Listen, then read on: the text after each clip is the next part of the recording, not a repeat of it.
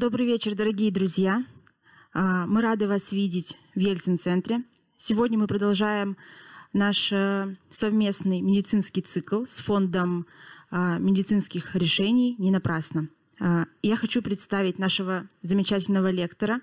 Это врач-мамолог, оперирующий онколог и эксперт Высшей школы онкологии Анна Ким. Анна, прошу. День добрый. Всем привет, привет, Екатеринбург. Я вообще очень счастлива сюда доехать. Очень здорово.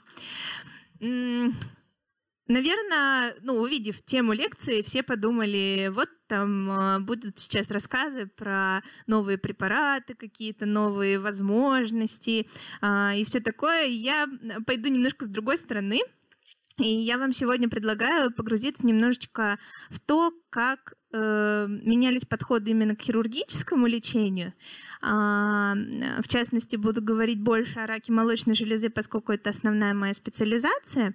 Но э, поверьте мне, вам будет к концу лекции понятно, как э, вот эта эволюция понимания э, биологической сути процесса, ну, биологической сути вот заболевания, как она повлияла не только на результаты нашего хирургического лечения, да, то есть а, от калечащих операций к реконструктивно-пластическим органосохраняющим и все прочее, а, но и на э, коммуникацию с пациентом, как она строится сегодня, какой сегодня условно золотой стандарт, понимание того, как именно должно происходить взаимодействие э, с ну, пациента и командой врачей, которые осуществляют лечение. Ну что, поехали. А, ну, наверняка, когда вы слышите слово рак, э, ничего плохого, хорошего на ум не приходит, и больше даже с каким-то отчаянием связано это слово и, в общем-то, это не без оснований, да, и а, что касается вот конкретно лечения рака молочной железы, уже а, до нашей эры, там, тысячи лет, были сведения о этом заболевании и что с ним только э, не придумывали делать, в том числе прижигать. И ужасные вот такие данные, то есть э, именно о том, что это болезнь, которая не лечится, и в любом случае от нее придется рано или поздно умереть. А на самом деле сегодня еще важное пояснение должна сделать. Мы говорим, как бы да, больше о раке молочной железы, но э, на самом деле э, это э, такое заболевание, э, поняв биологию которого становится понятна вообще э, мысль э, об онкологии сегодня не только о э, этом э, органе, да, а вообще подход и развитие онкологического процесса, э, как именно это происходит в организме и так далее. И именно с молочной железы стартует основное количество нововведений в а, лечения онкологических заболеваний. То есть именно э, вот то, чем, что мы сегодня с вами разберем, попытаемся понять, проследить, а, как двигалась хирургическая а, мысль э, вот именно от объема э, лечения, как, что это не просто мы удаляем меньше, чем раньше, а с чем именно это связано. И, ну, давайте, да, э, немножечко позже об этом поговорим. А, да, то есть не без оснований э, мы думаем и чувствуем какое-то отчаяние, когда речь идет о раке, особенно если а, это, ну, вы не из медицины, да, и не видели а, хороших каких-то а, новостей, там, да, от а, людей, которые столкнулись с этим заболеванием.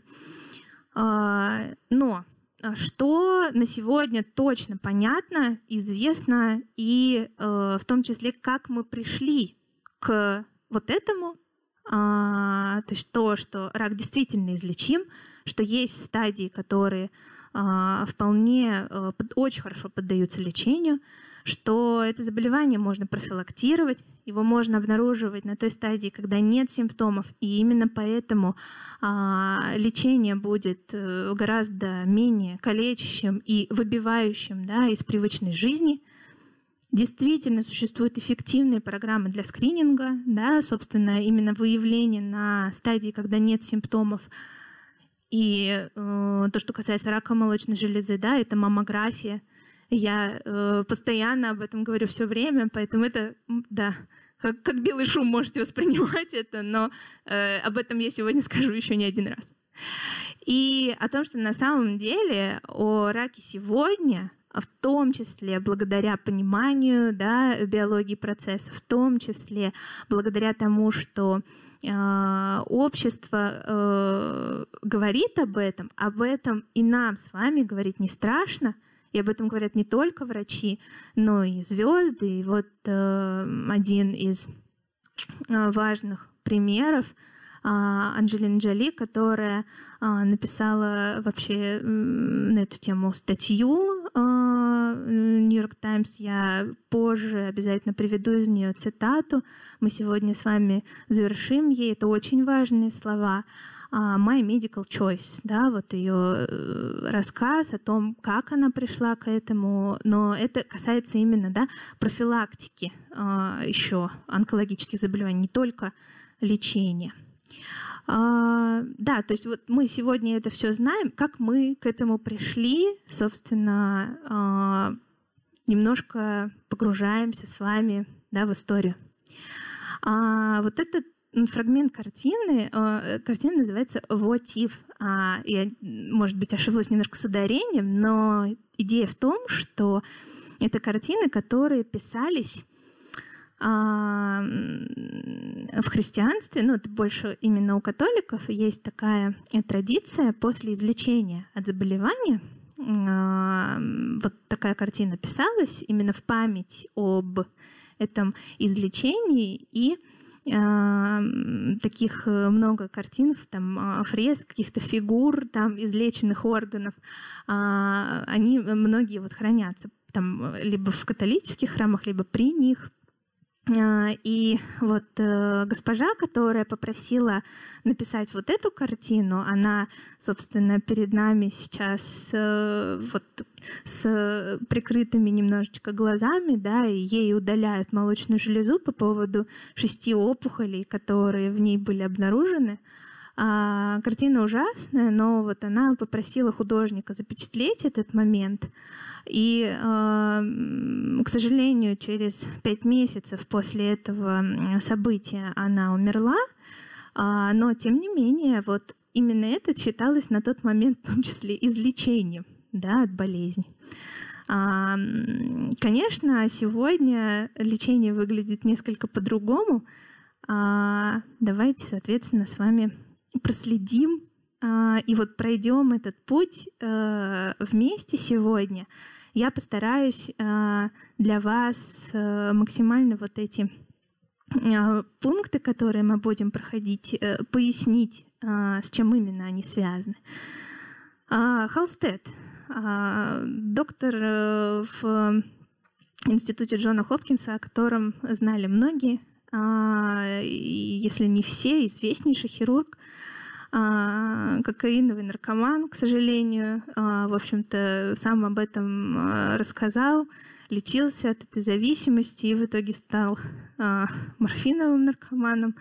да, ну то есть тяжелейшая судьба человека, но он очень много важного сделал для медицины. Значит, во-первых, он работал со своей медицинской сестрой, которая, естественно, прикрывала его а, ну да, то есть здесь не обойдется без таких вот исторических моментов. Я думаю, что это, с одной стороны, интересно для того, чтобы понять личность человека, а с другой это, ну, вот э, все мы люди, мы больше запоминаем почему-то именно такие какие-то особенности личности, да, и вот становится понятно, то есть э, у него была единственная медсестра, которая с ним работала, и тогда только-только начали обрабатывать вообще хирургические инструменты.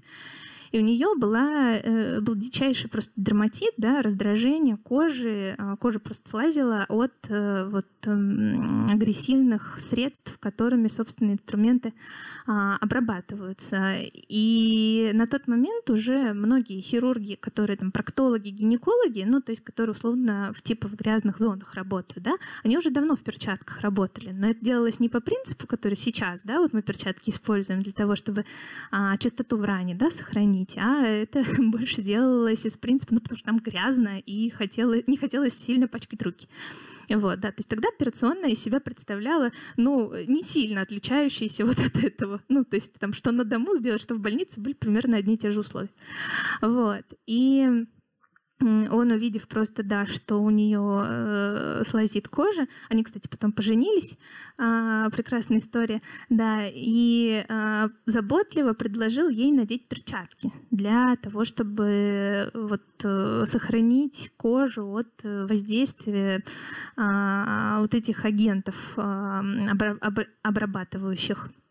Ну и сам, собственно, не применил ходить. Ну, а что? Вот э, это как бы больше вот из таких соображений. И когда у них там прошло, э, могу ошибаться в числах, там 450 или 500 грыжесечений, и не было ни одного сепсиса, тут они задумались.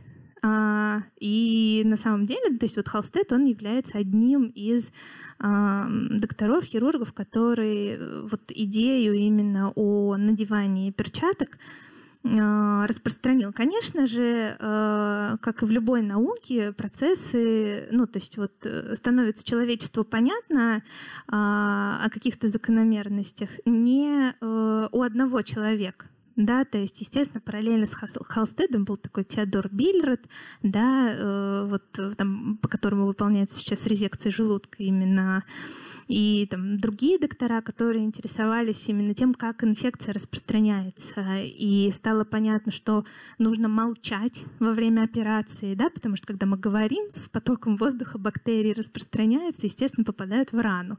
Вот. К счастью, к счастью, потом додумались все-таки надеть маски, потому что это как раз когда эта вся идея коллег-хирургов посетила, был февраль, и вообще сложно было найти персонал, который без нас насморк. Да, и тогда вот надели как раз впервые эти марлевые э, маски и, собственно, перчатки. А, да, небольшое вот такое отступление, но это вот о Халстеде. А, то есть он такой был немножечко отшельник. И а, у него тоже много а, его а, хирургическая деятельность связана с спасением жизни реально. Он один из первых, а, точнее первым вообще в Америке сделал э, холидохолитотомию.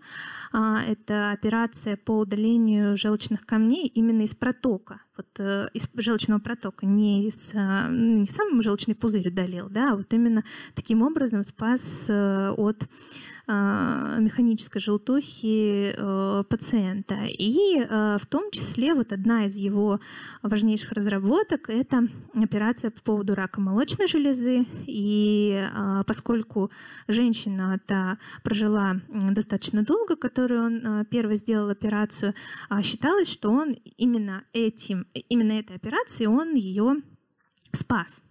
На самом деле, то, что касается теории Халстеда, о которой я сегодня э, говорю, она больше не о... Э, ну, то есть она не была так сформулирована прямо вот конкретно Холстедом, что вот есть э, вот такой, э, там, вот такая закономерность развития там, болезни. Нет, э, это больше как холстедовские принципы называлось. И вот э, сейчас мы еще к этому э, вернемся. В чем заключались эти холстедовские принципы или теория Холстеда? То, что рак распространяется ступенчато – да, или анатомически. То есть а, случается опухоль в органе, да, вот конкретно про молочную железу мы говорим. Очень удобная модель, потому что орган а, наружный, да, и вот эту опухоль ее достаточно несложно найти, когда она случается. Мы не говорим про нынешние подходы к диагностике и лечению, тогда. То есть вот опухоль случилась в молочной железе. Следующим этапом поражаются лимфатические узлы, которые находятся рядом, или так называемые регионарные, да, в которые в первую очередь а, идет лимфоток от этого места. И а, третьим этапом случаются так называемые дистантные да, или отдаленные метастазы, от которых, к сожалению, человек может погибнуть. Да? Но рано или поздно это случается, потому что тогда системного да, или лекарственного лечения онкологических заболеваний не существовало. Это рассматривалось исключительно как проблема хирургическая. И э, если мы таким именно образом рассматриваем процесс, то логично, да, то есть чем больше мы удалим, если мы будем на шаг впереди этой опухоли, да, а, то таким образом мы можем человека а, избавить от отдаленных метастазов. Да, то есть удаляя не только молочную железу, а, но и рядом расположенные лимфоузлы, мы профилактируем распространение опухоли в организме. Ну, казалось бы, довольно стройная такая система, да, и что бы могло, в общем-то, помешать. Халстед, э, то есть его модификация операция выглядела еще таким образом, что нужно было удалить большую грудную мышцу, малую грудную мышцу и, э, соответственно, всю а, клетчатку, которая рядом располагалась с молочной железой. То есть это не только подмышечные лимфоузлы, а еще и подключичные в большом а, количестве. А, ну, забегая вперед, где-то сейчас э, результат а, такой операции, вот он выглядел примерно как на первой картинке. Почему-то лазер не работает. Ну ладно. А, да, то есть это вот просто э, ребра а, оставшиеся и э, очень скованная функция руки, да, потому что мышцы удалены, которые в том числе позволяют нам этой рукой двигать. И то есть это очень ограниченное движение. Плюс другие осложнения, о которых мы немножечко позже поговорим, когда будем говорить именно о, о а, подходе к хирургии лимфатических узлов. Сейчас мы в целом вот говорим о понимании заболевания. Да, и э, просто, то есть этот подход, он подразумевал, чем больше удалим, тем а, лучше будет результат. Проблема в том, что женщины продолжали умирать от рака молочной железы, несмотря на то, что им проводили настолько э, ну, серьезные, э, с таким большим количеством осложнений операции. Э, очевидно было, что что-то здесь не так. Но теория Холстеда существовала порядка века, ну то есть около 70 лет, все понимали процесс именно так. И любое сомнение в том, что э, это справедливо и такая, ну что другой теории не существует, э, они приводили э, и медицинское, и пациентское сообщество в полный ужас, потому что э, это еще больше ставило под сомнение вообще, что врачи хотят лечить рак потому что меньше объем вмешательства да, делался только тем женщинам, которые не смогли бы перенести никак вот эту ужасную операцию. Да, то есть были женщины, которым только, удаляли только молочную железу, там, например, с опухолью, которая очень сильно там, кровила и так далее, то есть по другим э, принципам. Не для того, чтобы ее излечить, а для того, чтобы убрать рану. А, и да, понятно было, что такой женщине нельзя удалить э, мышцы просто потому, что это приведет к жизни угрожающему состоянию, что, скорее всего, она погибнет от, операции, а не от э, рака. Да? А, но, тем не менее, естественно, нашелся человек, который сильно посомневался э, в этих холстедовских принципах, звали его Бернард Фишер, и на самом деле а, умер он не так давно, в возрасте 101 года, в 2019 году. А, это отец современной доказательной онкологии. Это человек, который первым именно через рак молочной железы зайдя, да, э, он изменил вообще понимание онкологии. Вот, э, потому что я повторюсь, что рак молочной железы это очень хорошая модель именно для понимания э, онкологического процесса, потому что это наружный орган, потому что заболевания очень много, и есть возможность отследить популяционные закономерности, есть возможность отследить те или иные варианты лечения, тоже в большом количестве, потому что клинические испытания, да, они предполагают э, количественный хотя бы какой-то ну, вот набор пациентов от того, что там у одного или двух человек что-то сработало, это не совсем значит, что это работает. Это могло случиться совпадение, что э, действительно была произведена там операция в нужном объеме, а могло так оказаться, что в общем-то, э, и меньший объем операций тоже привел бы к хорошим последствиям в плане да, излечения, но уже была там произведена калечащая операция, и человек страдает от осложнений.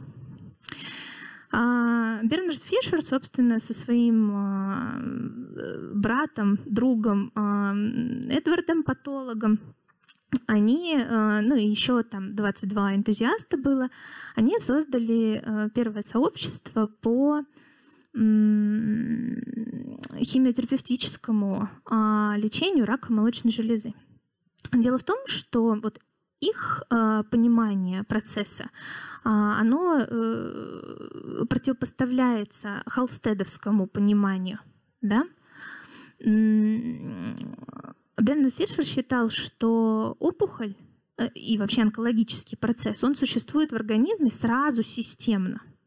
То есть, когда опухоль появляется в молочной железе, она сразу же, э, скажем, отдает свои клетки, которые циркулируют в организме. То есть заболевание изначально рассматривалось как системное.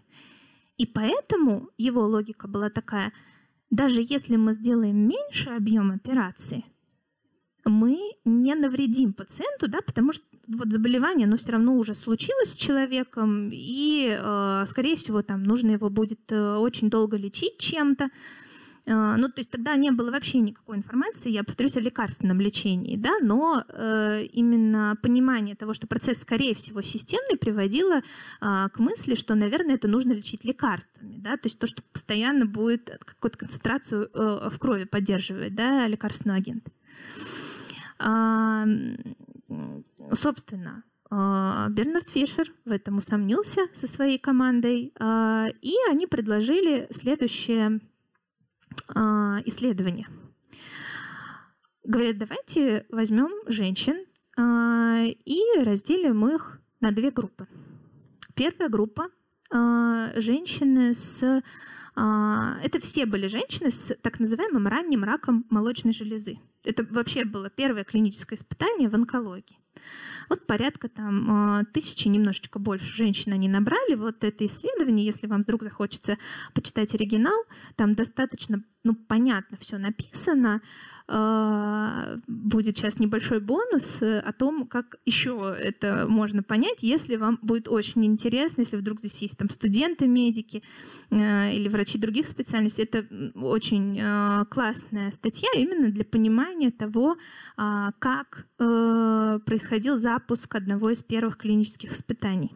Так вот, были, были, было взято там порядка 1100 женщин у всех у них был ранний рак молочной железы, то есть были изменения в молочной железе, и либо не было изменений в лимфатических узлах, либо лимфатические узлы были так называемые единичные, да, то есть э, понятно, что тогда э, едва начиналась УЗИ, едва начиналась маммография, больше речь идет вот о том, что мы можем определить руками.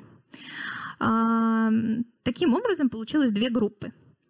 В группе первой, там, где были измененные лимфатические узлы, женщинам предлагалась операция. Одним операция по Холстеду, другим э, операция так называемая по Мадену э, или Пирогову. То есть удалялась только молочная железа с лимфатическими узлами. Э, соответственно, вторая группа пациентов а, в которой, э, которая была с отрицательными лимфатическими узлами. А, их распределили на три группы. Первая группа выполнялась тоже операция по Холстену, то есть это с удалением полной большой малой грудных мышц. Во второй группе э, выполнялась так называемая операция по Мадену или Пирогову, где удалялась молочная железа с лимфатическими узлами. И третья группа, где э, лимфатические узлы не затрагивались вообще.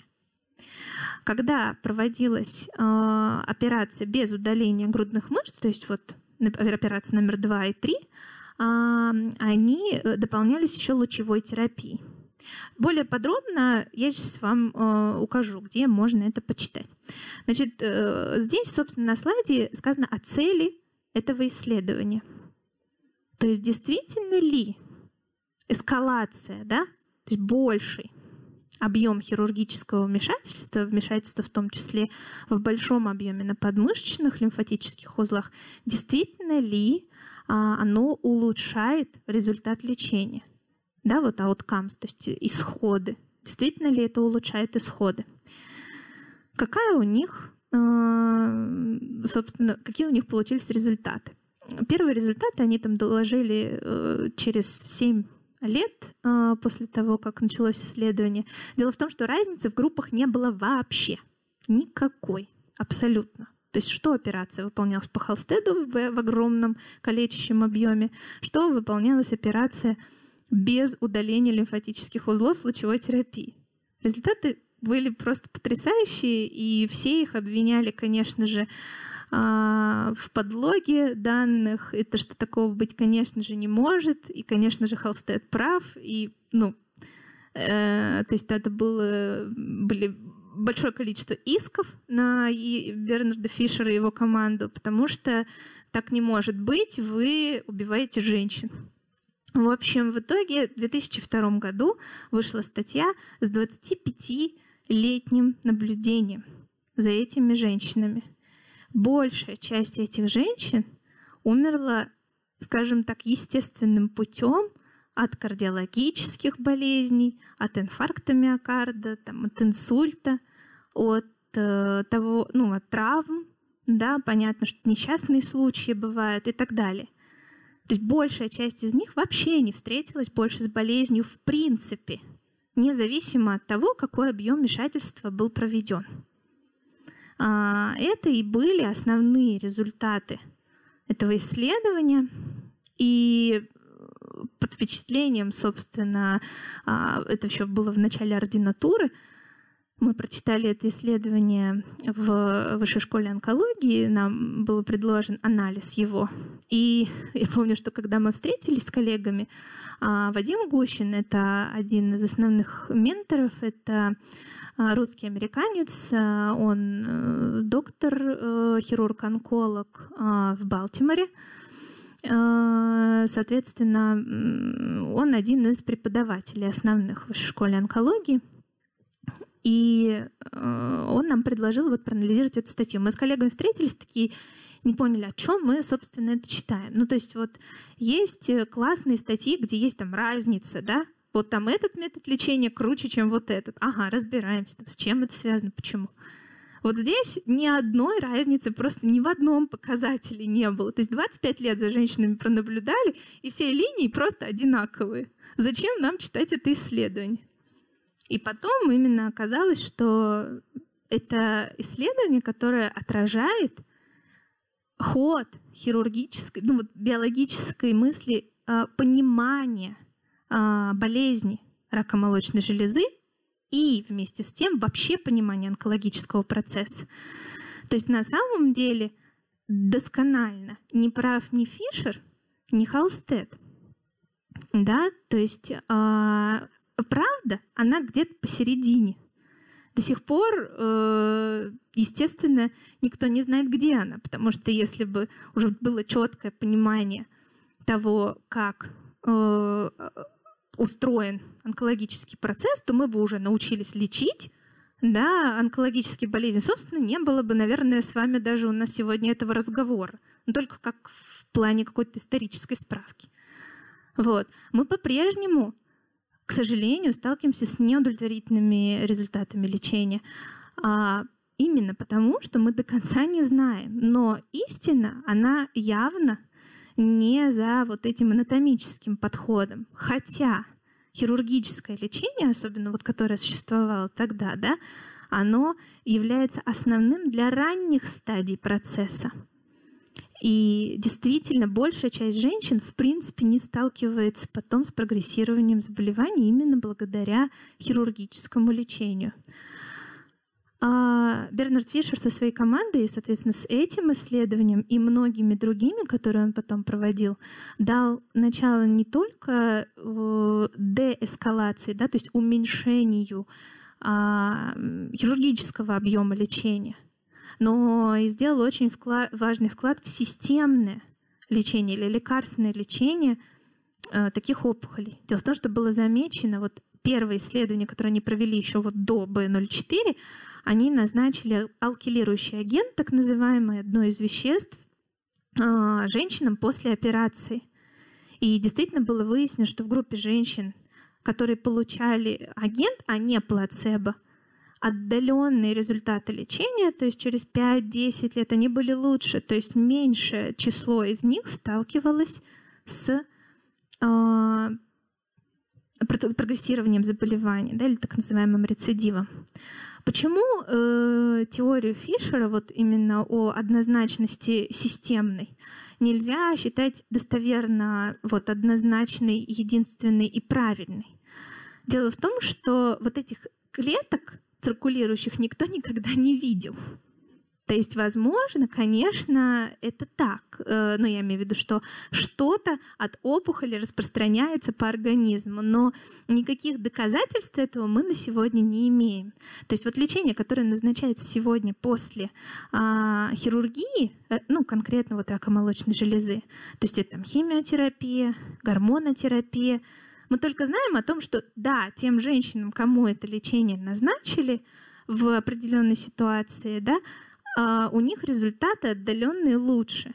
Все, мы не знаем, на что конкретно это работает. Вот в чем проблема. Поэтому, да, то есть э, Фишер гораздо ближе к истине, чем Халстед, но у нас сегодня до сих пор нет вот этого четкого понимания процесса, что именно происходит.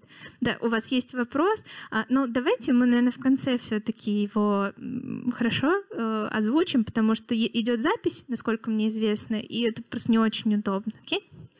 Пожалуйста, если есть вопросы, я с радостью на них отвечу, но вы их сохраните, пожалуйста, у себя где-то, и мы их обязательно обсудим. А, хорошо, да. То есть, э, возвращаясь э, к слайду, это статья, которую мы написали под впечатлением о знаковости вот этого исследования не только для э, онкологов и онкологов, занимающихся молочной железой, а вообще и для терапевтов, и даже это будет понятно в целом ну, людям с высшим образованием, а, с думающим. И, то есть она написана, в общем-то, на русском языке исключительно а, для широкой публики, скажем так потому что там тоже очень много любопытных результатов. Я ну, не буду сейчас на них останавливаться. Очень хочется сохранить вот основной вектор нашего с вами движения. А, то есть от понимания вот такой анатомической, ступенчатой а, модели заболевания к а, модели заболевания системной и сегодняшнему а, пониманию процесса и сегодняшним реалиям лечения. Это QR-код, можно его отсканировать, по нему как раз-таки можно полный текст статьи этой прочитать, если вам будет интересно. Многие мои пациенты знакомы тоже с этой статьей, э, потому что я думаю, э, что чем больше а, у пациента есть возможность доступа, я не говорю о том, чем больше пациент знает о болезни, потому что каждый хочет знать в своем объеме, да, о том, что именно происходит. Но у пациента должна обязательно возможность быть, на мой взгляд, а, узнать об этом еще, да, и многие говорят, пожалуйста, удалите мне все, как бы не надо мне ничего оставлять, я очень хочу Э, жить, не сталкиваться больше с рецидивом болезни и так далее. И тогда я говорю, ну давайте вот мы прочитаем, если вы хотите, и э, встретимся и обсудим с вами результат. Они, конечно, в полном шоке потом а, на нашей следующей встрече, и они говорят, конечно, а зачем тогда все удалять, если все равно результат тот же самый? Зачем? Вот. А, собственно, да, на этом слайде мы уже были, видели результат э, холстедовской мастектомии. А, почему мы ее называем холстедовской? Потому что сегодня все-таки в большинстве случаев а, мне удаляем грудные мышцы. Я так вообще этого ни разу в жизни не делала. Вот. В общем, как и мои а, коллеги, там, ну, старше, младше 35 лет, точно. Остальные, а, да, возможно, это там видели пару раз в жизни, но в здравом уме а, сегодня а, хирурги не выполняют эти операции, потому что это очевидно избыточно. И, собственно, есть сегодня еще лекарственное лечение, да, и еще лучевая терапия. Так вот, это следующее исследование Бернарда Фишера B06 по, собственно, уменьшению объема лечения, ну, то есть вмешательства на молочной железе при опухоли. А, он а, вот survival, видите, то, что здесь по оси а, Y, это процент пациентов, которые ну, вступили в наблюдение, соответственно, 100%. Да? А, со времени хирургии, а, конечно же, рецидивы случаются. Они случаются при любом варианте лечения. Но дело в том, что вот эти три кривые, видите, они одна синяя, другая пунктирная с длинными а, линиями, другая пунктир зеленую точечку. Одинаковые графики. Все равно, даже если мы оставляем ткань молочной железы, а, разницы в отдаленных метастазах, то есть именно на выживаемость пациента, а, так называемую, или на время жизни пациента после операции, это никаким образом не влияет. Да, пациенты, кто не получил после лампектомии, да, это частичное удаление, а, то есть это удаление только опухоли. Извините. ламп — это как бы штуковина, уплотнение, да, а, по-английски, если дословно переводить. Так вот, это удаление только вот э, этого больного участка, да, то есть только опухоли. Дело в том, что те, кто а, после удаления опухоли и оставшейся ткани молочной железы не подвергся лучевой терапии, у них чаще происходят местные рецидивы, так называемые. То есть в этом месте вырастает опухоль снова. Но она не убивает, она не приводит к укорочению жизни пациента. То есть это да, это приводит к тому, что нужно еще раз приехать в больницу и удалить этот участок, но э, на время жизни это никаким образом не влияет. То, чего, в общем-то, мы в основном э, боимся, и то, на что направлено наше основное лечение. А, да, э, особо просвещенные, скажем так, э, сегодня, может быть, в зале там, например, есть пациенты, которые очень активно интересуются. Я это всегда поощряю всячески. Мне очень здорово с такими пациентами разговаривать, потому что у нас порой реально исключительно врачебные дискуссии получаются, потому что мы говорим на равных. А, вы скажете, ну вот на сегодня на самом деле рак молочной железы это порядка 100 различных болезней. Э, то есть это не одно заболевание. И э, вот эта типизация, да, она существует благодаря тому, что у нас есть определенные гистологические, да, то есть тканевые характеристики этой опухоли, по которым мы понимаем, на какое, во-первых, лечение, вероятнее всего, эта опухоль ответит, какие прогнозы у нас по этому заболеванию, по этому состоянию у конкретного пациента, а, исходя не только от как бы анатомической стадии, то есть размер опухоли, наличие пораженных лимфоузлов, наличие отдаленных метастазов, а именно еще гистологически, да, а, мы понимаем, ну вот этот процесс. И действительно есть особо, э, скажем, особо особенные, в общем, случаи а, рака молочной железы, которые связаны с тем, что на сегодня мы, например, не имеем мишеней а, влияния. То есть а, есть так называемые эстрогеновые рецепторы, прогестероновые рецепторы на поверхности этой клетки. И если они есть, мы понимаем, что эта опухоль поддерживает свою жизнедеятельность за счет циркуляции гормонов да, и снизив концентрацию гормонов у такой женщины, мы добиваемся терапевтического эффекта профилактического. То есть, вероятнее всего, эта опухоль больше э, не случится да, с э, женщиной такой. А если этих показателей нет, то есть опухоль не гормонозависимая, мы теряем эту мишень. Да, у нас нет возможности назначить э, вот это лечение, которое бы и а, женщину от болезни, от рецидива защищало. Так вот, э, ну вы скажете, а если это особо агрессивный подтип, может быть, именно эти женщины получат пользу от хирургического лечения?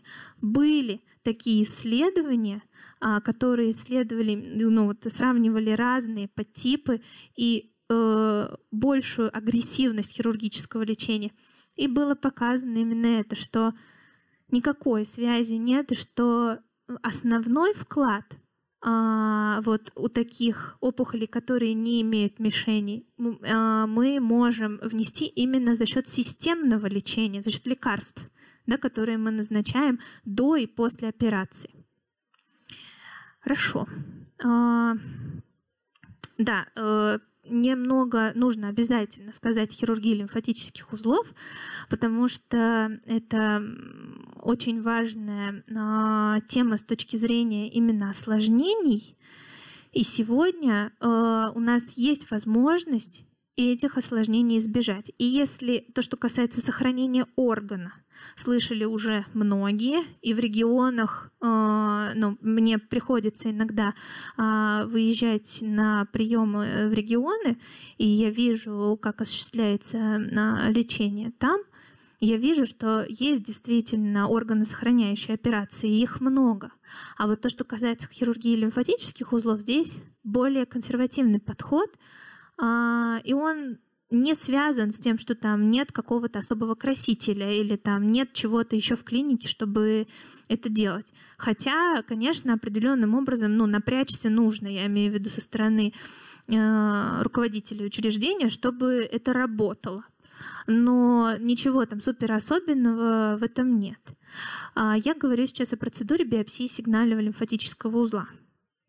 Так вот, а, хирургия лимфатических узлов, как, опять же, а, при молочной железе, так и при других онкологических заболеваниях, изначально, естественно, это была лимфодиссекция трех уровней. Что это обозначает?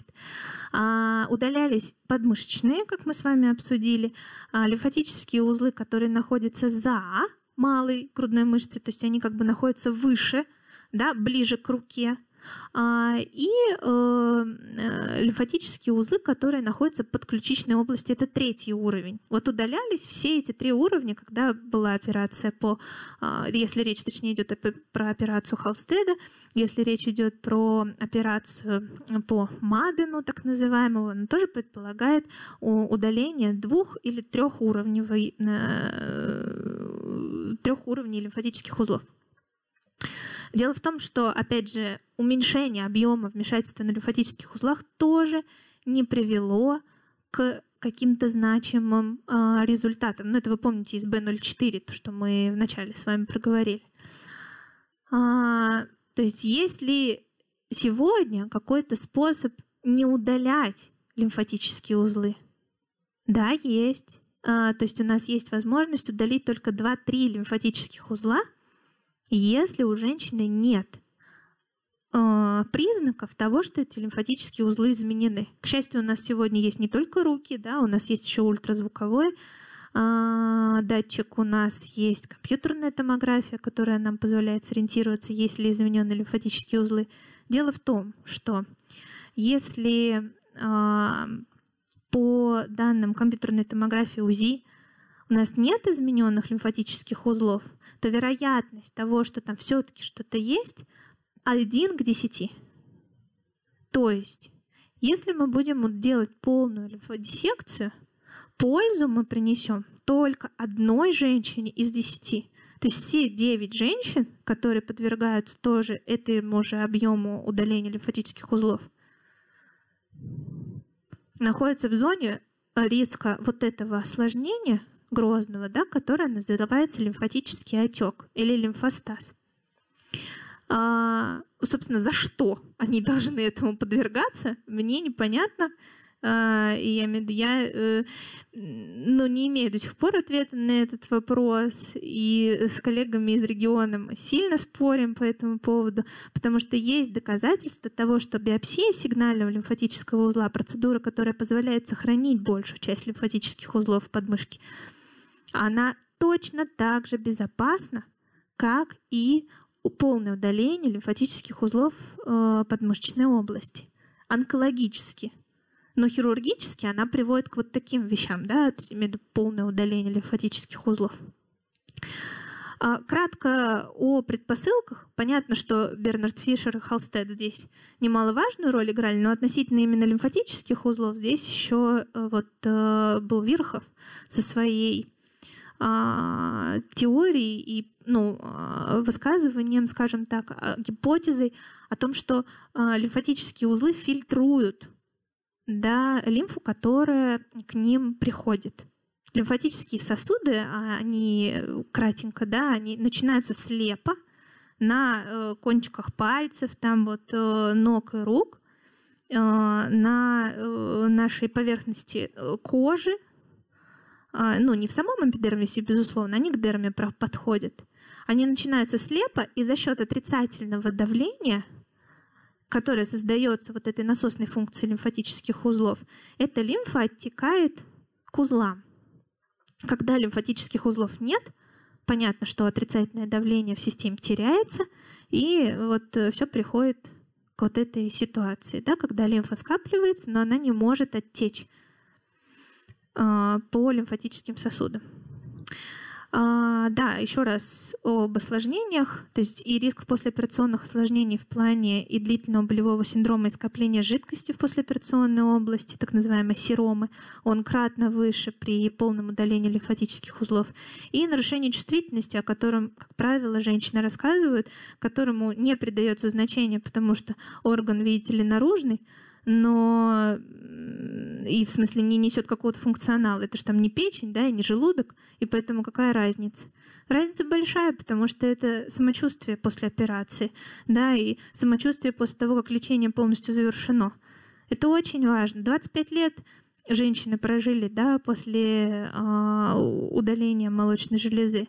Почему они должны плохо-то жить? То есть раньше вообще понимания того, что надо лечить онкологического пациента, его не было как такового. Им не, не давали таблетки, там, вот, там, те же статины там, э, и так далее, потому что считалось, да все равно сейчас умрет. Что, зачем?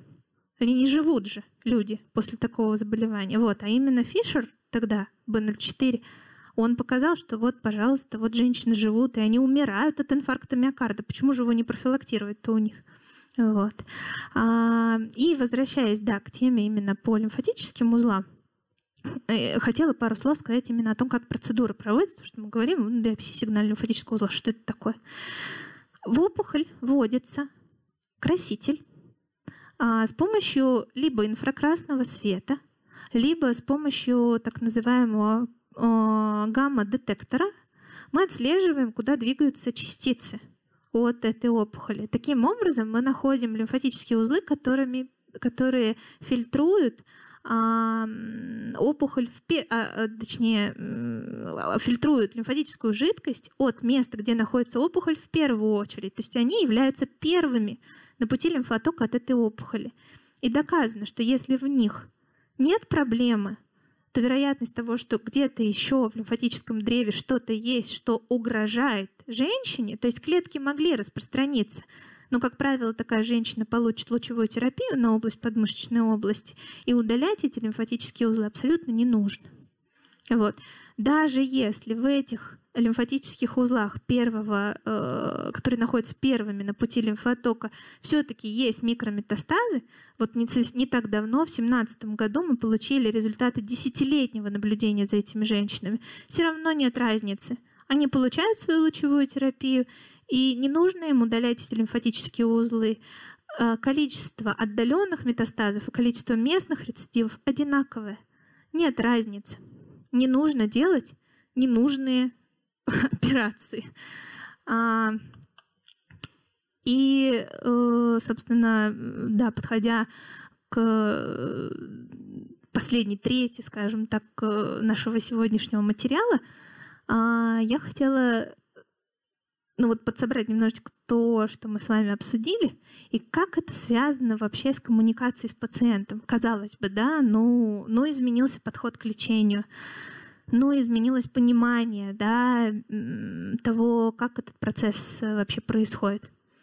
Как это сказывается на общении с пациентом. Типа и тогда надо было хорошо с пациентом общаться, и сейчас. Вот.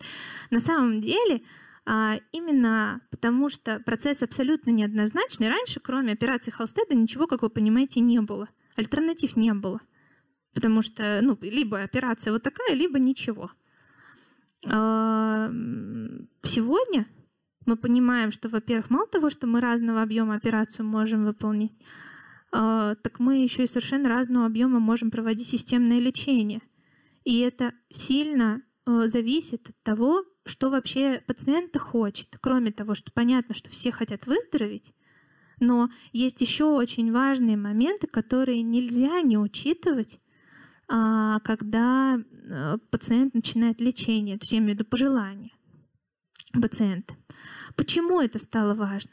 Да потому что доказательная медицина сегодня дает нам понимание, что нет ни одного стопроцентно работающего метода. Ни одного.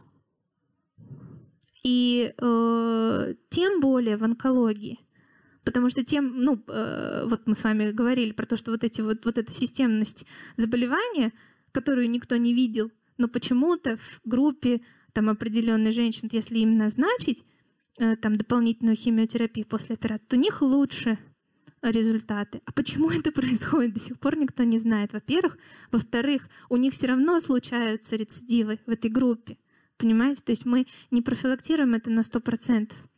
Именно понимание вот этих всех моментов, которые начались тогда благодаря Фишеру, а, мы сегодня говорим о том, что это сложные процессы, это сложное принятие решений.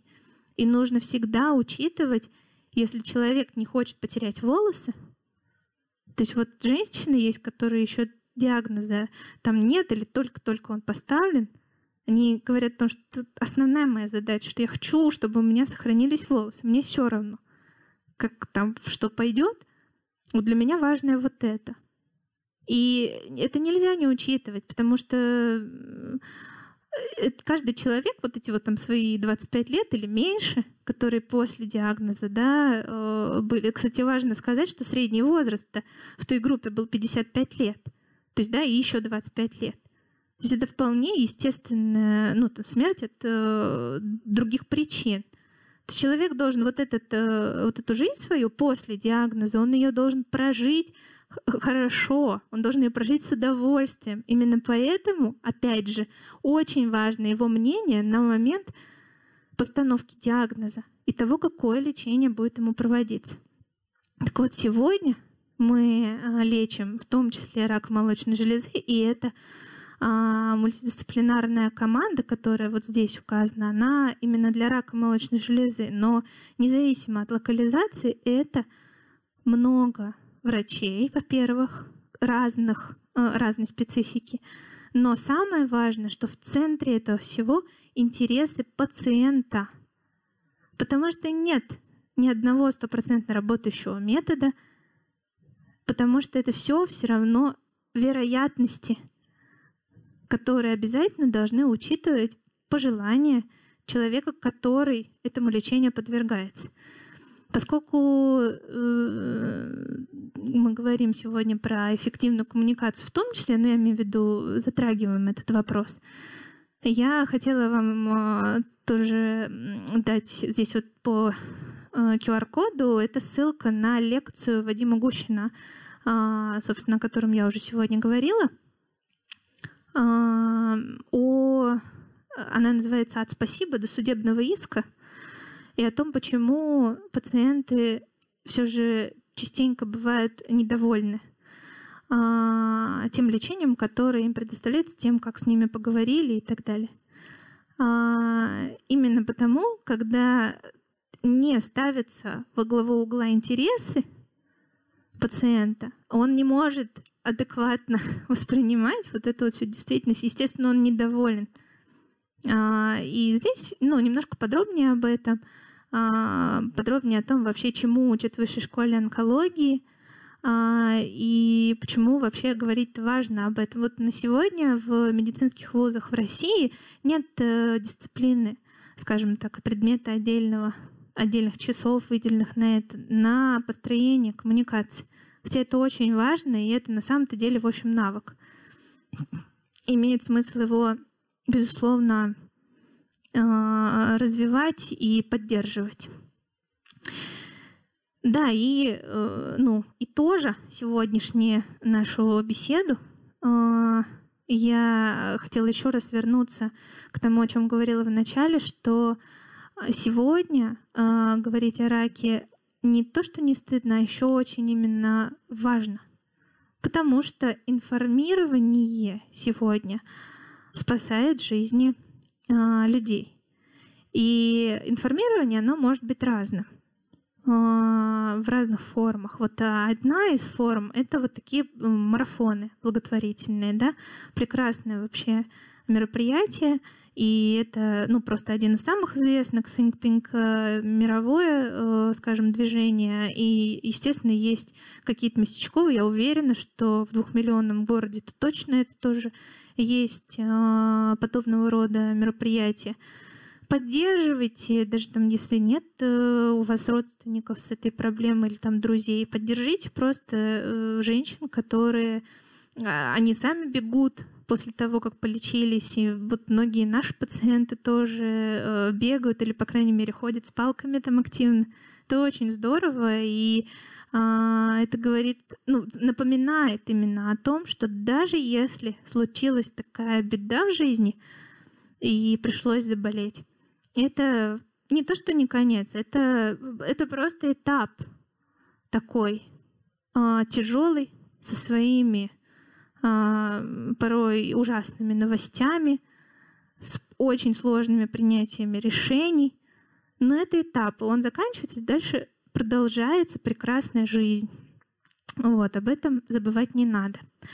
А, и говоря о том, что важно говорить, о раке, конечно, э, я скажу сегодня о нашем фонде. Сейчас э, ну, фонд медицинских решений, да, не напрасно, в котором я являюсь экспертом службы «Просто спросить». Это бесплатный а, сервис для онкологических пациентов. Э, куда э, можно, может обратиться пациент или сам родственник, и мы там консультируем, как бы, ну, не конкретно пациента, а проблему. То есть это все анонимно абсолютно, это не совсем телемедицина, это именно мнение о проблеме. А, также в эти четыре проекта входит еще скрин. Это возможность проверить, в какой вы находитесь группе риска и какие, возможно, для вас есть рекомендации а, по изменению а, наблюдения. Именно для вас, возможно, там вам чаще или раньше нужно осматривать, начать там молочные железы или кожу, или а, другие, на другие органы обратить внимание там, в связи с вашими особенностями, в связи с семейной историей заболевания.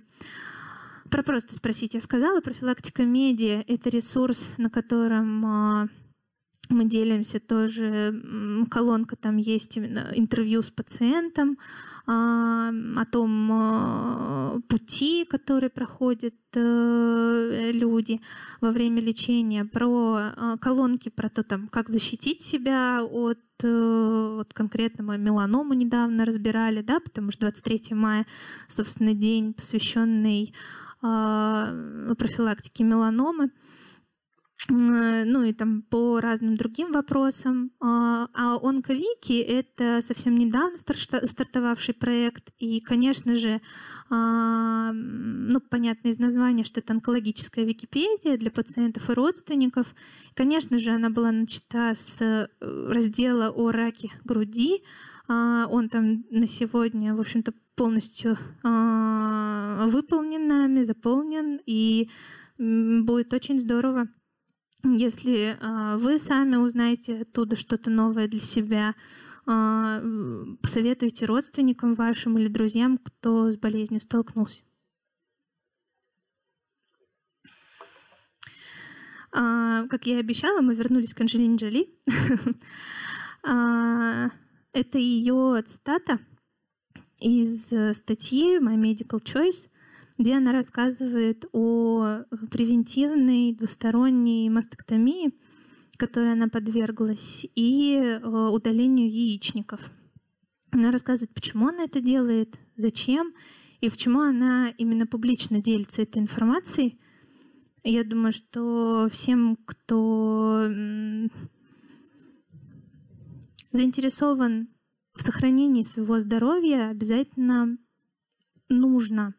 А, не говорю прочитать конкретно эту статью, но обратить внимание а, на, собственно, поддержание своего здоровья, потому что это исключительно и только ваша ответственность. Это никто больше не сделает за вас. И стартовать можно прямо отсюда. 12 способов снизить риск развития рака от ВОЗ по QR-коду должны вы увидеть. Э, в общем-то, очень простые э, принципы, которые легко можно соблюсти. Это мои контакты. Э, я очень рада нашей с вами сегодняшней встрече. И закончить я бы хотела еще раз напоминанием того, что здоровье каждого из нас — это исключительно ответственность наша с вами, лично я. Спасибо.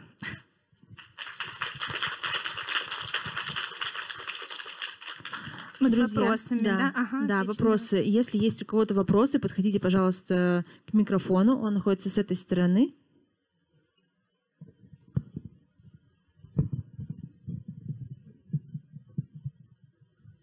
Скажите, пожалуйста, как э, химиотерапию вообще придумали делать, тестировать, начать ее при болезни рака? Ну, это длинная история. Я думаю, что я не буду прям погружаться в детали. Конкретно вот э, при раке молочной железы это было так, что на ну, инвитро, то есть в лаборатории, да, и там инвиво на мышах было понятно, что если есть метастазы, то э, системно вот работает э, там алкилирующие агенты, например, да, и, соответственно, их было придумано э, дать в качестве профилактики для тех пациентов, у которых риск э, наличия отдаленных метастазов, да, он выше, чем у других. И э, именно вот в этом исследовании Фишера стало понятно, что те пациенты, которые находятся в группе риска, если они получают химиотерапию, то у них риск э, прогрессирования заболевания, возврата заболевания он ниже. Вот таким образом. Да, это все клинические испытания, это все опытным путем происходит, и э, очень важно этот опыт э, обсчитывать, то есть не подходить с точки зрения там ну вот как э, часто аргументируют мне коллеги, особенно кто ну, немножко старше, когда я говорю там о той же биопсии сигнального лимфоузла, мне говорят, я 30 лет де- лечил вот так, и я буду дальше так лечить. И вот у меня там есть хорошие результаты. Да хорошие результаты не потому, что э, вы лечили там в этом объеме, а потому что болезнь такая, что, ну да, удалишь ты больше, удалишь меньше, все равно один и тот же результат. Вот. Но это же невозможно проверить. Я имею в виду на конкретно этом пациенте. Это возможно обсчитать, вот как это сделал Фишер. А у нас по-прежнему очень многие не знают результатов этого исследования. Когда говоришь об этом, это такая новость немножко. Вот так. Угу. А, вечер, такой вопрос. А вот у нас многие ездят лечиться в Израиль. Насколько возможно, э, насколько у израильских врачей выше или ниже ну, выживаемость пациентов с раком молочной железы.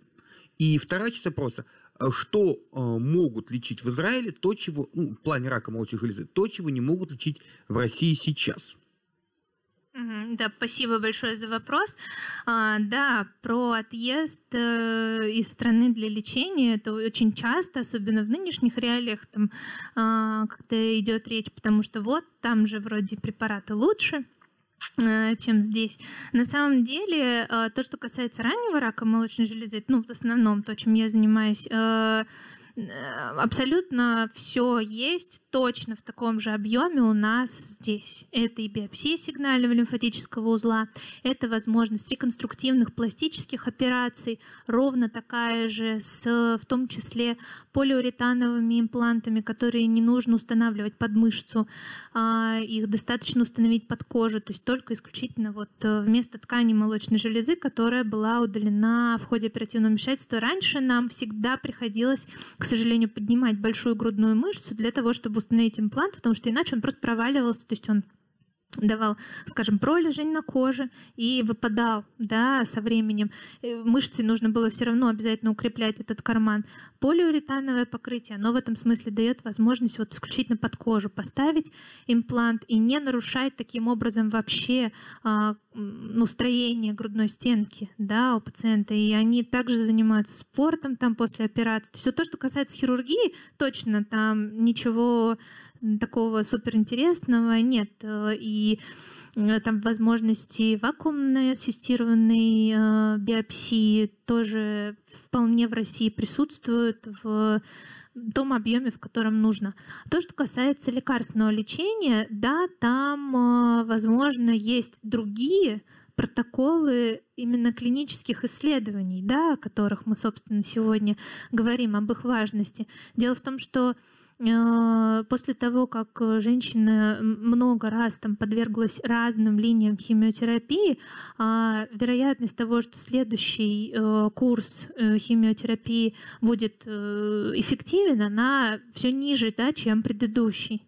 И в этой ситуации, конечно, мы стараемся пользоваться возможностями клинических испытаний. Клинические испытания э, препаратов — это возможность либо получить золотой стандарт, который там, в этой ситуации, э, ну, понятно, что именно эти лекарства вот на сегодня это лучший вариант, который есть, э, либо получить экспериментальный препарат, да, ну то есть это же э, вопрос э, рандомизации. Рандомизация это обозначает, что Э, это процесс, э, при котором пациенты слепо распределяются в группы разные, да, и у одних, соответственно, есть возможность получать золотой стандарт, у других есть возможность получать новый а, оригинальный препарат, который тестируется, да.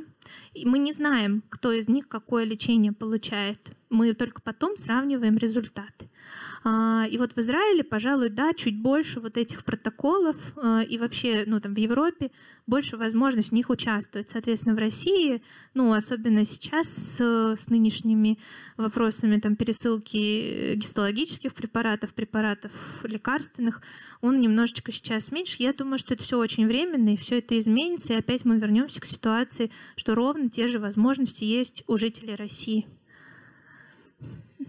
Добрый вечер. Добрый. Анна. Я бы хотела спросить, э, вот у вас на слайде, э, можно сказать, с цветочком таким, с пациентом. Ага, а, да-да, давайте я верну. Мультидисциплинарная ага. команда. Ага, ага. А мне вот интересно, как будущему врачу-биохимику, как врач-биохимик э, участвует в этом. Понятно, что диагностика это в первую очередь, да. А вот еще это, наверное, скорее разработка лекарственных препаратов, я правильно понимаю? Да, я думаю, да. Э, вообще очень здорово. Я рада коллегу здесь видеть. Очень классно. А, да, ну э, вы сами вообще как понимаете то, чем вы будете заниматься? Вы на каком курсе? Я на шестом, у меня диплом uh-huh. через две недели. Да. Но я скорее по диплому занимаюсь биохимией кардиологии. Uh-huh. А вот просто мало ли врачебный путь заведет именно в онкологию? да, говорится. Э, то, что касается лекарств, э, здесь точно это всегда будет э, очень интересно. То есть это буквально там каждую неделю, каждые две недели появляется новый препарат, который еще тестирует. А, я думаю, что врач-биохимик здесь именно вот research assistant, видите, здесь да. есть. Это, ну вот именно из этой, скажем, среды, да, то есть это анализ э, клинических данных пациента не с точки зрения общения с ним напрямую, там general practitioner, да, с ним общается или medical oncologist, а именно э, его характеристики, вот, которые он ну, биологически да, себя представляет. Да, это в том числе подбор вот, индивидуального лечения, я думаю, что здесь именно врачи-биохимики много как генетики, вот, э, и примерно там же и врачи-биохимики, да, то есть это а, возможности персонализированного подбора именно терапии, особенно у предлеченных да, пациентов, то есть пациентов, которые уже длительно получают лечение, и там очередная линия лечения у них была неэффективна, и им нужно его менять. Вот, да, я думаю, там, именно там. спасибо. да, спасибо вам. Спасибо большое. Удачи, да, на дипломе. Да. Спасибо большое. А, подскажите, кто-то ведет ли такую статистику, насколько качественно работают онкологические центры вообще у нас по стране?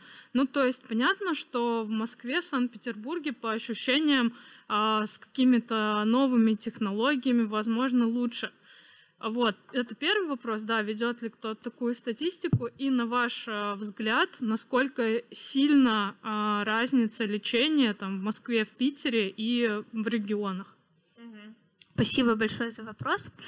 А, насчет статистики, а, ну, надо тоже понимать, что, скорее всего, она, как и в школах, да, она немножечко про то, чтобы отчитаться перед чиновниками. Она не про то, чтобы понять, как реально у нас что работает.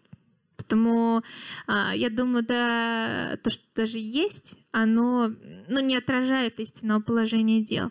Есть прекрасные онкологические диспансеры, в которых все на уровне и даже лучше, чем в некоторых онкологических клиниках в Москве и в Питере.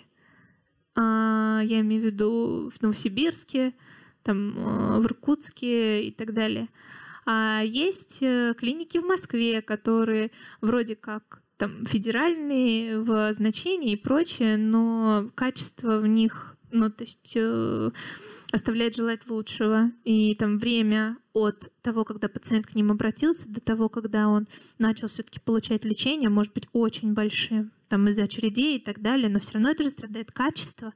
То есть пациент вот выпадает отсюда – это не пациент в центре, а какие-то там финансовые вопросы, вопросы там отчетности и все прочее.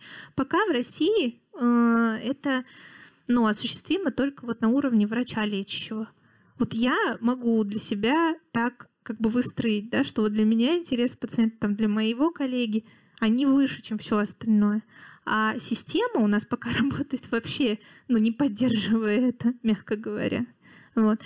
Вторая часть вопроса еще разочек. Да, вы ответили на оба. Ну, тогда у меня еще один, если можно.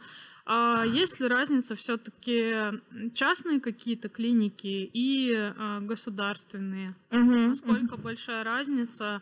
Может ли частная клиника полностью делать все то же, что государственная? Да, да. А, возможности частных клиник на сегодня действительно достаточно большие.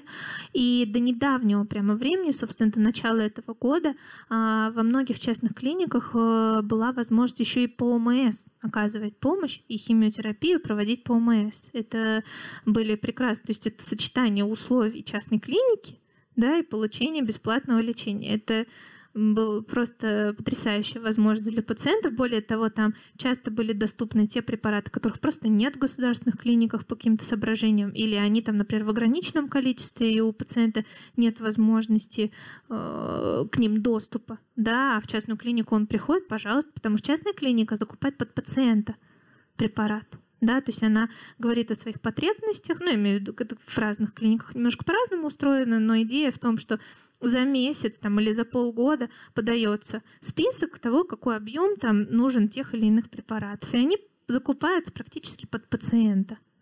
А, вот. А, да, и теперь вот, к сожалению, эти возможности там, э, государство ограничивает. Якобы экономия средств бюджета на самом деле, опять же, просто не ставя интересы пациента вообще здесь э, во главу. А, ну, вот э, мое мнение здесь такое. Мы платим, э, я извиняюсь, такое количество налогов, что мы должны иметь возможность бесплатной, нормальной помощи при онкологическом заболевании. Я не говорю про другие, я говорю вот о том, что мне понятно по онкологическим заболеваниям. И поэтому я работаю в федеральном центре. Для того, чтобы эту возможность иметь для любого жителя России, у нас есть возможность без направления оказать качественную помощь. Вот. Но а, принимать в государственной э, поликлинике просто невозможно. Я имею в виду, это прием, вот этот, который длится 10 минут, но для меня это не условие работы, например. Это исключительно, вот вы говорите о том, какая разница, какие есть возможности. Вот я в частной клинике считаю нужен, что мне должен быть прием полчаса. Он у меня есть. И также каждый доктор, да, а, приходит туда, и он диктует свои условия. А, а в государственной клинике ты, ты не можешь этого сделать. А коммуникация в онкологии — это очень важный момент. Я имею в виду, она должна, на нее должно быть хотя бы просто физически время. Поэтому, да, в частных клиниках есть возможность нормальной беседы.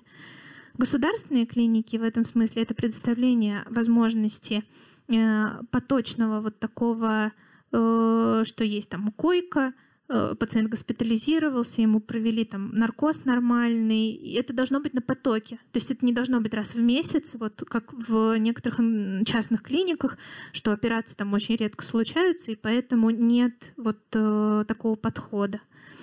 То есть здесь оно вот где-то, знаете, где-то посередине, вот истина опять, а если ваш, я имею в виду там лечащий доктор, ставит, э, вы понимаете, что ваши интересы, они хотя бы, ну если не первые, но они хотя бы очень важны, то, скорее всего, вы получите тот объем, который вам нужен э, лечение. Да, ну вот так Спасибо. Анна Яновна, спасибо большое за вашу познавательную лекцию. А я врач профилактической медицины, а не практической, как вы, а, но какое-то общее представление об онкологии имею. И поэтому у меня такой вопрос. Вы говорили о разнице лечений, что, например, а, люди в отдаленных регионах до сих пор не перешли на какие-то более инновационные методы лечения, да? И тогда вопрос. У нас есть МР, есть не знаю, МР или МУ на определенные виды заболеваний, если я правильно помню, какие-то определенные алгоритмы, зарекомендованные а, государством, по которым, собственно говоря, потом идет отчисление из ОМС. То есть, а, если врач следует этим рекомендациям, то потом ОМС покрывает, так сказать, его работу. А вопрос, почему тогда вот эти новые методы до сих пор не включены в обязательный государственный стандарт лечения определенных заболеваний? Да, поняла ваш вопрос, спасибо большое. А, ну, здесь тема такая, но включено. То есть оно все фигурирует там. Но это все на уровне клинических рекомендаций, понимаете? То есть их как бы можно, их можно и нужно. Вот, пожалуйста, у нас федеральный центр, в котором я работаю, мы все это делаем, все по ОМС делается. Я не, не какой-то там, ну, в смысле, я не платно эти услуги оказываю, да, вот. И точно так же работают коллеги, с которыми я работаю в этом центре и в многих других центрах. То есть э, все эти возможности есть по ОМС. А, другой вопрос, что да, они не выставлены как обязательные, но потому что если их выставить как обязательные, то получится, что у нас половина страны как-то лечит не так. Вот. То есть это же для государства, ну, а, невыгодно, скажем так, такое положение. То есть они пытаются, очевидно, как-то организовывать это на местах, и движение в этом смысле, безусловно, есть. Раньше-то не было этой э, процедуры, вот конкретно, например, биопсии сигнального узла или реконструктивной хирургии. Ее же не было просто даже в федеральных центрах. Но это потихонечку идет, идет, и я уверена, что это будет все улучшаться. Просто порой даже, например, вот коллеги, которые хотят это изменить в регионе, у них нет этой возможности, потому что в умах, понимаете, закостенелость. Не потому, что у них физически нет этой возможности организовать, а потому что нет ну, понимания о том, что вообще нужно постоянно читать, нужно постоянно интересоваться да, новыми какими-то моментами и хотя бы ну, понимать, как это должно быть э, организовано. Часто очень вот молодые коллеги, кто в регион уезжает, у них ну, просто им перекрывают кислород в этом отношении. Хотя они, в общем-то, привезли новое, они хотят э, улучшить ситуацию, но ну вот так. И я просто, на мой взгляд, проблема, я имею в виду, не в государстве. Здесь больше не в том, что государство не поставило это как обязательное соблюдение, а именно в том, что ну вот э, нет такого всеобщего желания, нет понимания того, что вот это нормально. Да, я имею в виду вот такой подход. Нет понимания того, что вообще, ну, врачебная специальность, она не про то, что я 30 лет так работаю, и поэтому буду продолжать так работать. Она про то, что я вчера делала по-другому, а сегодня вот почему-то в мире начали делать э, по-третьему, а проанализировать, да, насколько это правильно и хорошо, и думать, внедрять это или нет. И это постоянный анализ, постоянный. Тут чего привычки, вот, на мой взгляд, у многих нет. Вот такая мысль. Спасибо. Спасибо. Анна, подскажите, пожалуйста, вот вы уже частично ответили на мой вопрос. Э, получается, что если тебе поставили диагноз, то имеет смысл съездить куда-то еще проконсультироваться, то есть получить второе или третье мнение. Ну вот касательно рака груди, вот рака легких, меня вот, ну, метастазов, в частности, вот интересует, где у нас вот в Краснодаре вот сейчас человек болеет, то есть я так понимаю, что протоколы, которые там, они очень устаревшие. То есть куда вот можно, ну вот вы, может быть, посоветовали бы, куда можно обратиться именно вот за второй консультацией? Угу, угу, угу. Спасибо большое за вопрос. Да, то, что касается вообще второго мнения при лечении онкологических заболеваний, такой всеобщий комментарий, это нормально и даже обязательно, потому что, э, к счастью, это не аппендицит да, и я имею в виду, не нужна срочная, сейчас вот срочное хирургическое вмешательство не нужно, а, а нужно именно нормальное в этом смысле подойти к вопросу и понять, какие возможности на сегодня есть. А, там платно, бесплатно, это не важно, а главное вообще направление движения. Одни говорят, нужно оперировать, другие говорят, то, что нужно химиотерапию проводить и так далее. Но вот именно найти в этом смысле доктора, с которому вы будете доверять, с которым вы будете следовать. Я, э, в общем-то, здесь э, не буду э, как-то просто спросить бесплатная служба. Напишите туда, расскажите о проблеме. А, наши эксперты, я имею в виду, если там рак молочной железы, это упадет мне или кому-то из коллег.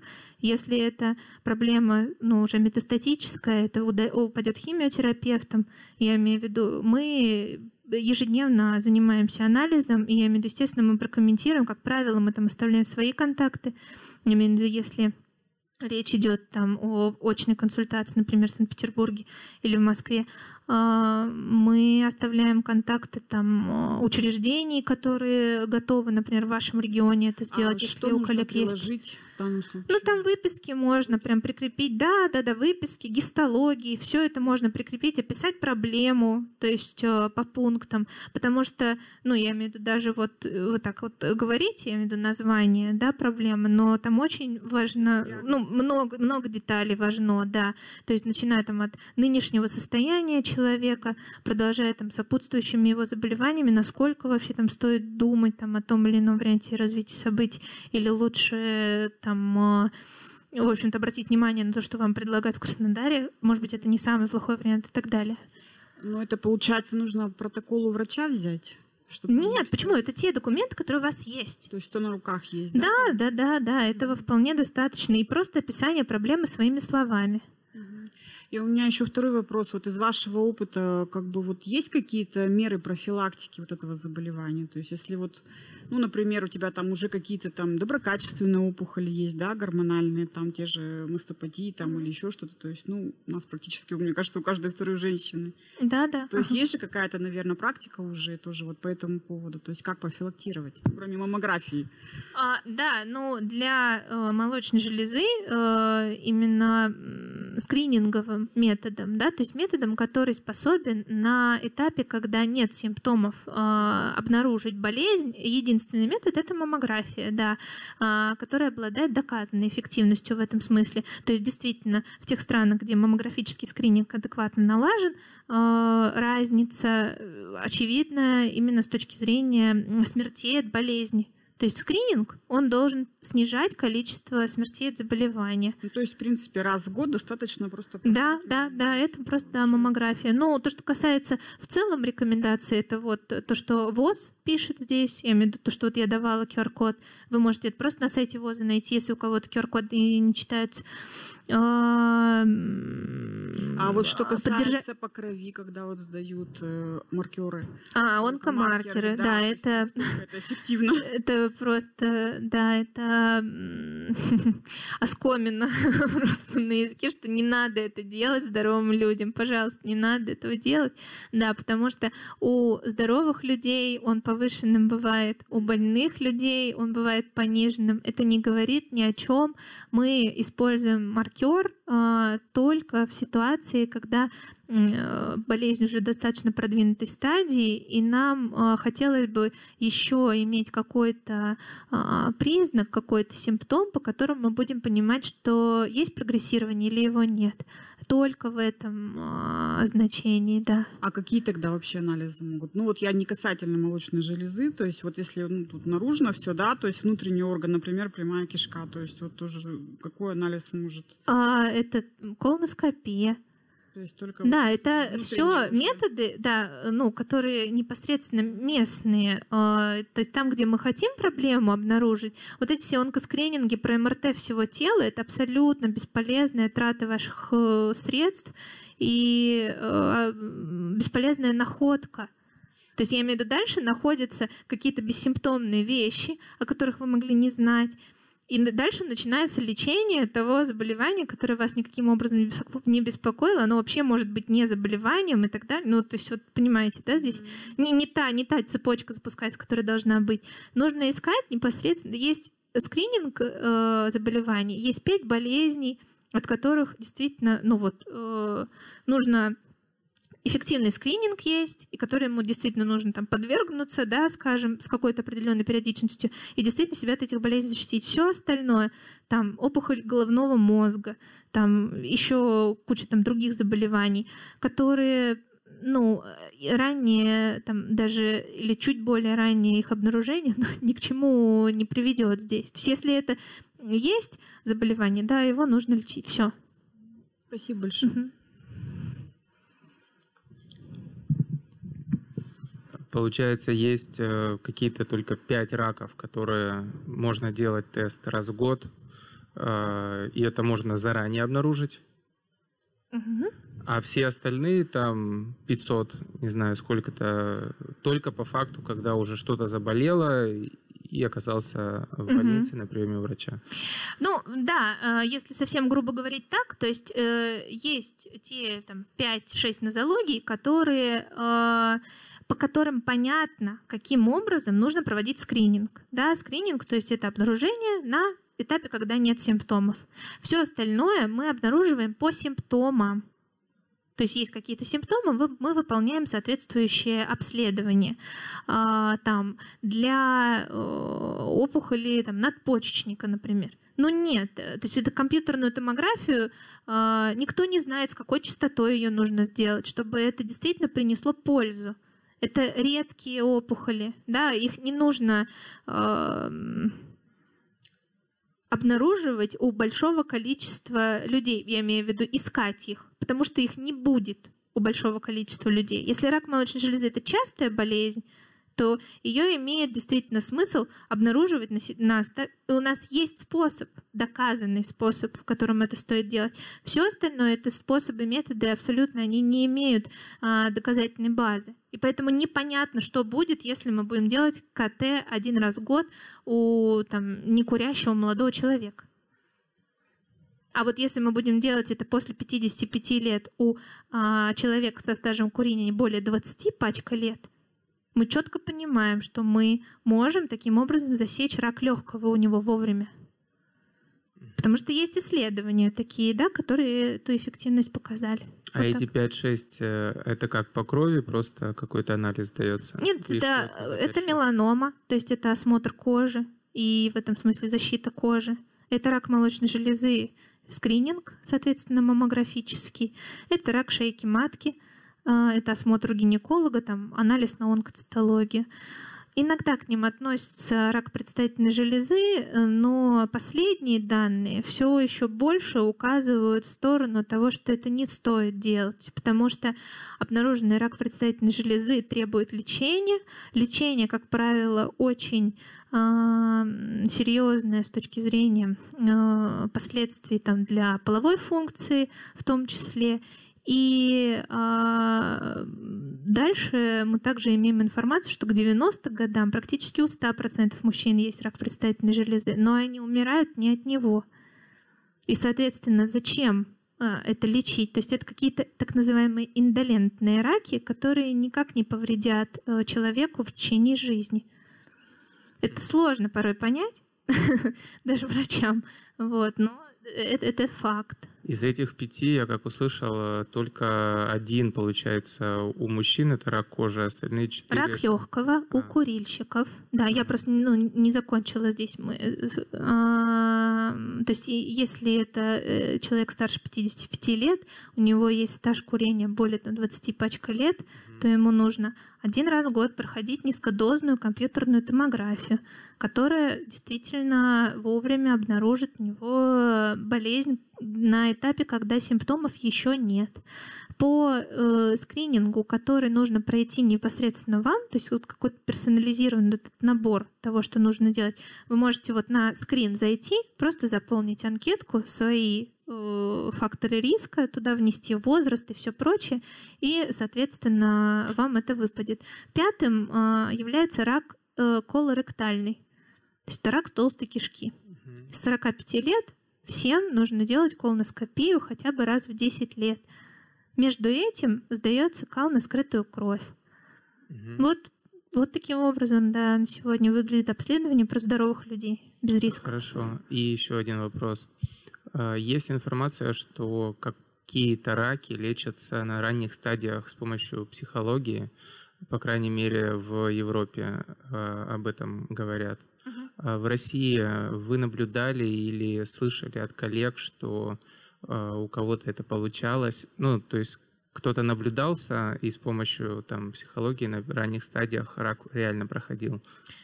Ну, э, у меня таких наблюдений нет, и у коллег моих тоже, просто потому что мы хирургическим лечением занимаемся. А, да, я имею в виду, а, пациент ко мне приходит, но опять же, вот пока все, кто ко мне дошел, ну, они там либо попали на операцию, либо прошли дополнительное обследование, и стало понятно, что это не хирургический да, пациент.